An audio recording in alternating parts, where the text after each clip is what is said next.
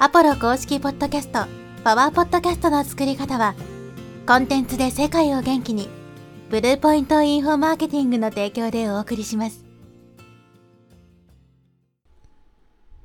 はい、えーこんにちは、ポロです。今日はですね、メルマガかけるポッドキャストという話をしていきます。まあ、クロスメディア戦略の第2弾ですね。前回はブログかけるポッドキャストだったんですけど、今回はメルマガとポッドキャストの掛け合わせのですね、戦略についてお話していきます。で、まあ、ポッドキャストをやってる人の中でね、メルマガも配信しているという人も多いと思うんですけど、そういう人はぜひですね、まあ、自分のメルマガの中で、このポッドキャストのね、エピソードをシェアするってことをやってみてほしいんですよね。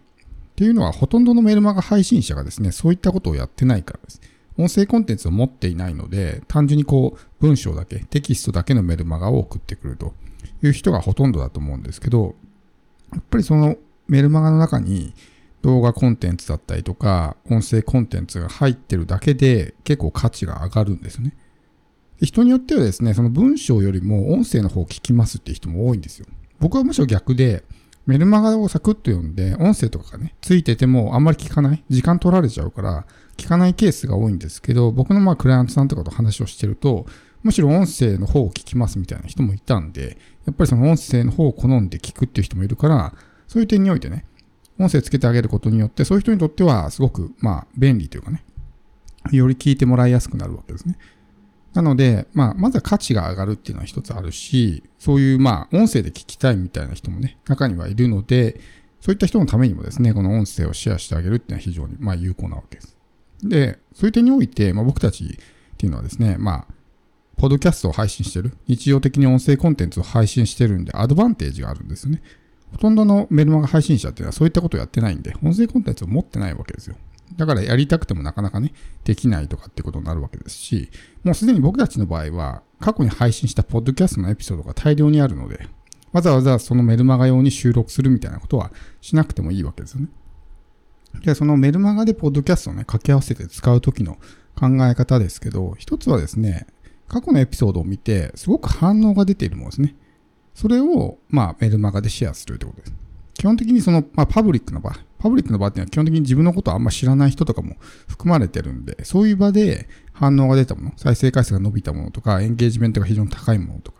そういったものっていうのは、パブリックな場でそれだけ反応が出てるわけだから、まあ、より近い距離にいるメルマガ読者っていうのは、喜んでくれる可能性が非常に高いわけですよね。で、このメルマガ読者に、ポッドキャストのエピソードをシェアするメリットっていうのはですね、非常にエンゲージメントが高くなるってことです。こういう普通にポッドキャストを配信しているとですね、まあ、こう継続リスナー、リピーターも当然たくさんいるわけですけど、新規リスナーの人がね、まあこう、見つけてくれるわけじゃないですか。でも彼らっていうのは自分のことを基本的に全く知らないので、信頼関係がないわけですね。だからちょっとでもなんかつまんないこと言ったらすぐにね、もう聞くのやめたとかってなってね、このチャンネル面白くないとかってなるわけですけど、メルマガ読者との間にはですね、ある程度の信頼関係とか、そういうまあ関係性みたいなものはできてるんで、そういう人たちは聞いてくれやすいんですね。よく知っている人だからみたいな。例えばこう自分の知り合いとかがそういうね、ポッドキャストとか配信してたら、とりあえず最後まで聞いたりするじゃないですか。それに近いような状態。だからそのまあ、いわゆる身内ですよね。メルマガ読者っていうのは。よく、自分のことよく知ってくれて、信頼関係できている人っていうのは、まあエピソードね、最後まで聞いてくれやすいわけです。何も関係性のない人よりは。そういう点において自分のポッドキャストがすごくですね、エンゲージメントが高くなりやすいということですね。で、このメルマガで音声をシェアするときのポイントですけど、僕は過去にですね、その、このポッドキャスト用に収録したエピソード、これを、まあ、 Dropbox、クラウドにアップして、そのクラウドの共有リンクをメルマガに貼ってたんですね。要するに、ポッドキャストの、あの、アプリのリンクではなくて、単なる音声のね、データをメルマガ上でシェアしていたわけです。もちろんそれでもいいんですけど、せっかくね、そういうまあメルマガでシェアするんだったら、そこから自分のポッドキャストのチャンネルを聞きに来てほしいわけじゃないですか。あわよくば、ね、それを聞いてもらって、自分のね、ポッドキャストのフォロワーになってもらう。そういうところをやっぱ目指していきたい。単純にこの Dropbox のリンクをシェアしたところで、それでじゃあポッドキャストを聞くようになるかってならない可能性もあるし、そもそも僕はそういうところで配信してるっていうのを知らない人もいると思うので、だから途中からこの Dropbox のリンクをシェアするのではなく、Spotify のリンクをシェアするようにしたんですね。当然その Spotify を使ってない人からすると登録が面倒とかね、いろいろ問題はあるのかもしれないですけど、それでも一応ね、それでも聞きたいって人だけ聞いてもらえればいいと思ってるんで、Spotify のリンクをシェアして、それからはもう、ポッドキャストね、のチャンネルに飛んでもらうような形にしたわけですね。そうするとさっき言ったみたいに、ね、えー、エンゲージメントが濃くなりやすい。エンゲージメントが濃くなるってことは、要するに、チャンネルがより強くなるわけですよ。価値のあるチャンネルっていうふうに、ポッドキャスト側でもなるわけだから、こう相乗効果が出るわけですね。あまりにもこう離脱が頻繁に起こるような、ね、全然なんだろうな、最後まで聞いてもらえてないようなチャンネルっていうのは価値が低いっていうふうにね、見なされるわけです。で、このポッドキャストのまあ各アプリですけど、結局そういう価値の低いコンテンツばっかりをね、表示していたら、当然リスナー離れにつながりますよね。面白くないこのポッドキャストってなったら、リスナーが離れていっちゃうんで、それは困るわけですよ。だからやっぱりエンゲージメントが濃い、たくさんの人が聞いて価値を感じてくれるようなチャンネルを、まあ優先的に上位に上げたりとかね、そういった仕組みになっていくんで、ってなるとエンゲージメントを濃くするってことは非常に重要なわけです。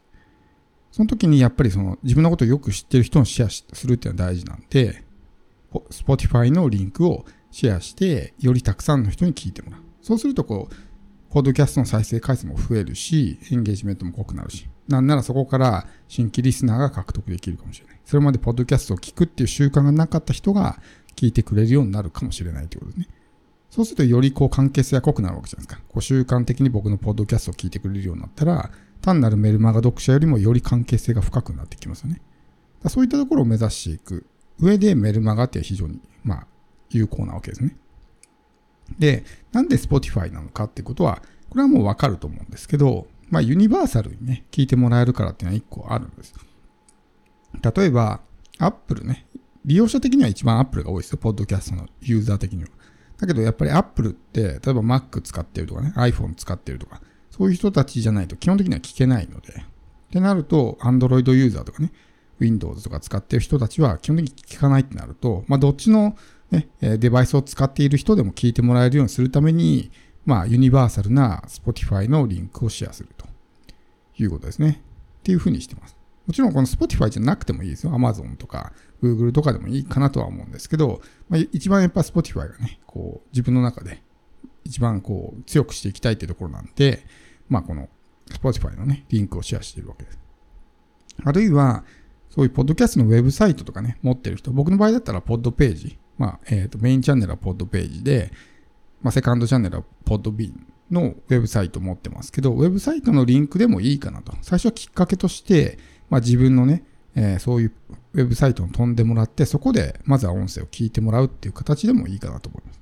このウェブサイトに飛ばすっていうのは一個ね、すごくいい効果があって、要するにそのオーディオコンテンツのライブラリみたいになってるわけですね。自分専用のオーディオコンテンツライブラリみたいな。よくないですか？なんかそのページに飛んだらね、いろんな音声が聞けるみたいな。ポッドキャストっていうのは、まあ、基本的にパブリックな場というかね、まあ、いろんな人のそういうチャンネルとかコンテンツとかがいっぱい出てるんで、自分の音声だけを聞くっていう場じゃないんですよね。だけど、ウェブサイトっていうのは完全にもう自分の音声しか出てないから、もう自分の音声しか聞かないわけですね。他の人のチャンネルに飛んでったりとか、そういった心配はないわけなんで、だから最初、まあ、このウェブサイトのね、えー、ページとかエピソードを飛ばすんであれば、まあ、その、どのポッドキャストアプリ使ってるとか関係ないし、普段ポッドキャスト聞かない人でも聞いてもらえるし、だからこういうウェブサイトに飛ばすっていうのも一個方法としてはありなんですけど、そこから、ね、興味を持った人は、まあ、アプリの方ね、なんか Spotify とか Apple とかを、まあ、インストールしてもらって、聞いてもらう。っていう形でもいいと思うんですよ。まあ実際にこのブラウザで聞いてる人って結構多いんで、まあそういった形、よりそのクリックした後のハードルですよね。クリックしても結局 Spotify とか使ってない人は登録めんどくさいなとかで、そこでも聞くのやめたとかってなる可能性もあるから、よりそこのね、まあハードルを下げるっていう点においても、まあそういったやり方も一個有効かなと思います。なんで、このまあ、ポッドキャストね、うまくメルマガと掛け合わせると非常にまあ、えー、関係性が濃くなっていきますし、メルマガの価値も高くなるんですね。動画をシェアしてもいいんですけど、やっぱ動画って最後まで見てもらえないケースが多いんで、やっぱり YouTube とかもね、10分の動画だったら、まあ5分前後で離脱が起こってしまうってなると、自分の伝えたいことが全部相手に聞いてもらえないっていうふうになるんで、やっぱりこのね、ポッドキャストっていうのは最後まで聞いてもらいやすいってことを考えると、まあ、メルマガともね、非常に相性がいいのかなと思います。